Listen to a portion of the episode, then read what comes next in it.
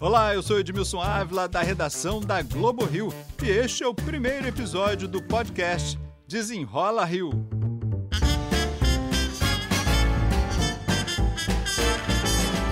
E hoje a gente desenrola aqui um dos maiores problemas do Rio de Janeiro, o desemprego. Trabalhadores têm passado as madrugadas em filas na procura por um trabalho. O dia começou com fila pelas calçadas. Era muita gente em busca de uma vaga, de uma oportunidade. Vale o esforço que eu tô aqui, deixei meu filho em casa para ver emprego. Eu cheguei às 6 horas da, da tarde. Dia anterior. Do dia anterior. Em Niterói, um falso anúncio de empregos levou centenas de pessoas para uma fila. Acordei 4 horas da manhã com meu filho de 2 anos e chega aqui a gente descobre que é mentira. Há cinco anos sem um trabalho, tá difícil para todo mundo e a gente chega aqui essa palhaçada, gente. Segundo os números do Cadastro Geral de Empregados e Desempregados, o CAGED, o Brasil criou em julho 43 mil empregos com carteira assinada. Mas o Rio de Janeiro está na contramão. Fechou 2.845 postos de trabalho. Para desenrolar esse assunto, eu convidei o diretor do Instituto de Estudos de Trabalho e Sociedade, Manuel Tedim. Obrigado pela presença. Imagina, obrigado por me convidar. Que situação o Rio de Janeiro se enfiou? Por que estamos nessa contramão? Rio de Janeiro se encontra na tempestade perfeita, né? no olho do furacão uh, da crise. Já esteve pior, está um pouquinho melhor, mas ainda está muito ruim. Crise fiscal do Estado, uh, crise de corrupção no Estado, na LERJ, no Estado e na Petrobras, crise brasileira, que todos uh, passaram, mas já estão se recuperando. Então, o Rio de Janeiro está numa situação muito difícil, o que atrapalha investimento e, e portanto, geração de novos postos de trabalho formais.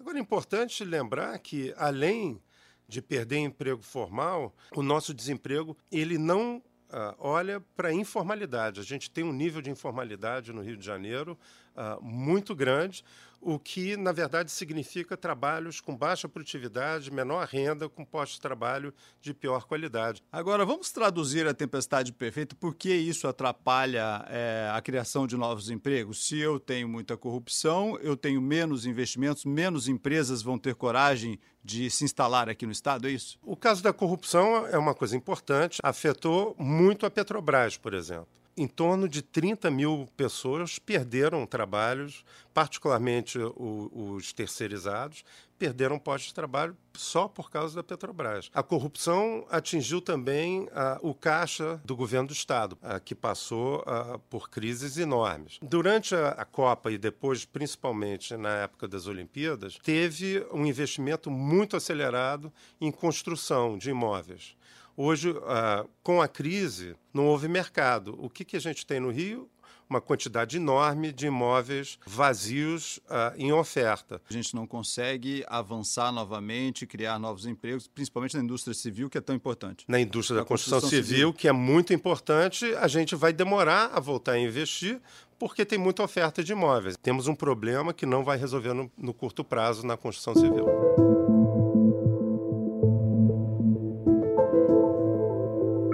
Essa insegurança também atrapalha muito o, a, a, criação de novos empregos? Empresas não querem se instalar no Rio de Janeiro? Isso diminui muito o investimento no Rio de Janeiro e agora a gente está com uma perspectiva horrível que já tem a decisão tomada. A White Martins, por exemplo, saindo do Rio de Janeiro para ir para São Paulo.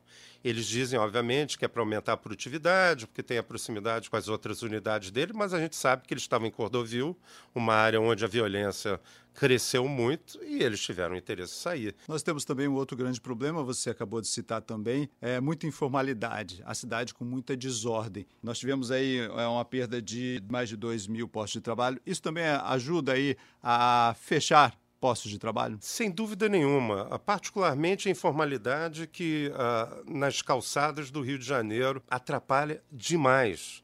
O que você tem são pessoas com pequenos negócios, uh, muitos deles são funcionários de, de, investidores que não vão à rua, então eles estão ali com a bandejazinha dele de camelô na rua, trabalhando para outra pessoa, num posto de trabalho de má qualidade, ah, onde ele não tem vale-refeição, onde ele não tem décimo terceiro, onde ele não tem férias, não tem horário de trabalho, ele está sendo explorado, competindo de forma injusta com as lojas formais, que pagam aluguel, que pagam impostos, enfim. Quando o prefeito do Rio, por exemplo, que defende o trabalho ah, dos camelôs, ele está dando um tiro no pé na cidade, porque ele acha que está fazendo um favor para a população, quando o que ele está fazendo é aumentar trabalho de pior qualidade, com menor renda, uh, sem nenhum benefício social, criando uma competição uh, desigual com uh, o comércio legal que paga benefícios, que paga impostos e que paga salários melhores. Há, lógico, um pensamento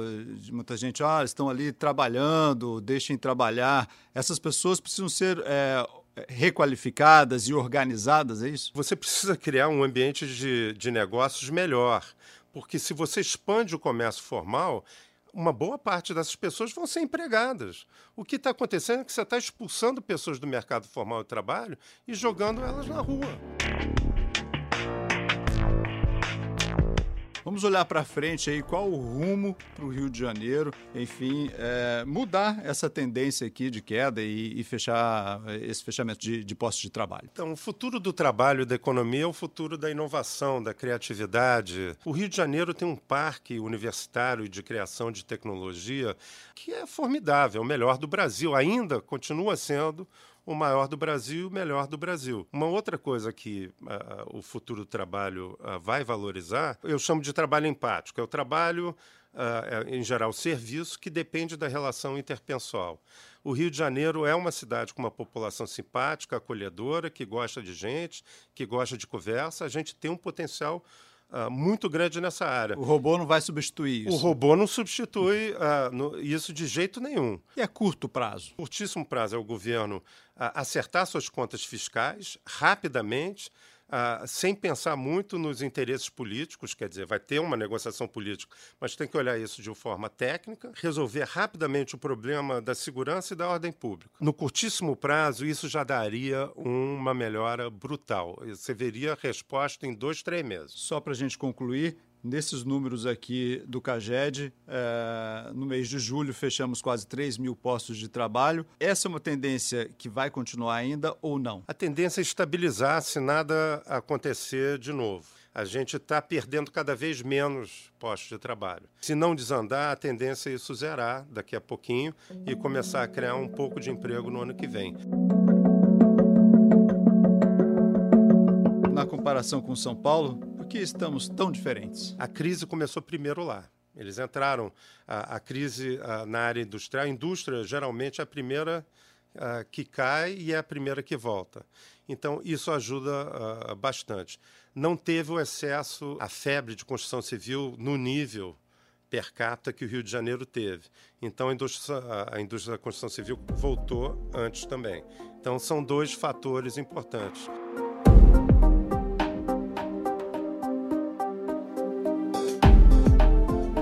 Dá para ser otimista? Eu sou um otimista sempre para o longo prazo. No curtíssimo prazo, dado a governança e a política do Rio de Janeiro, temos que ser, uh, temos que estar preocupados e atentos mas nunca pessimistas. Vamos brigar. Acho que a cidade do Rio de Janeiro, o estado do Rio de Janeiro, merece o nosso, nosso empenho. Uma dica para quem está procurando emprego hoje: seja flexível, uh, continue a estudar muito o tempo todo, sempre atento, sempre estudando, aprendendo coisas novas. Inova, sugere coisas novas, olhe para uh, para o mundo, não fica olhando só para a sua empresa. E criatividade, muito empenho, muita criatividade. Estude e crie. Estude, crie e se dê bem com com o mundo, não é só com seus colegas, com o mundo. E seja otimista. Manuel Tedim, muito obrigado pela presença. Obrigado você por estar aqui, é sempre um prazer.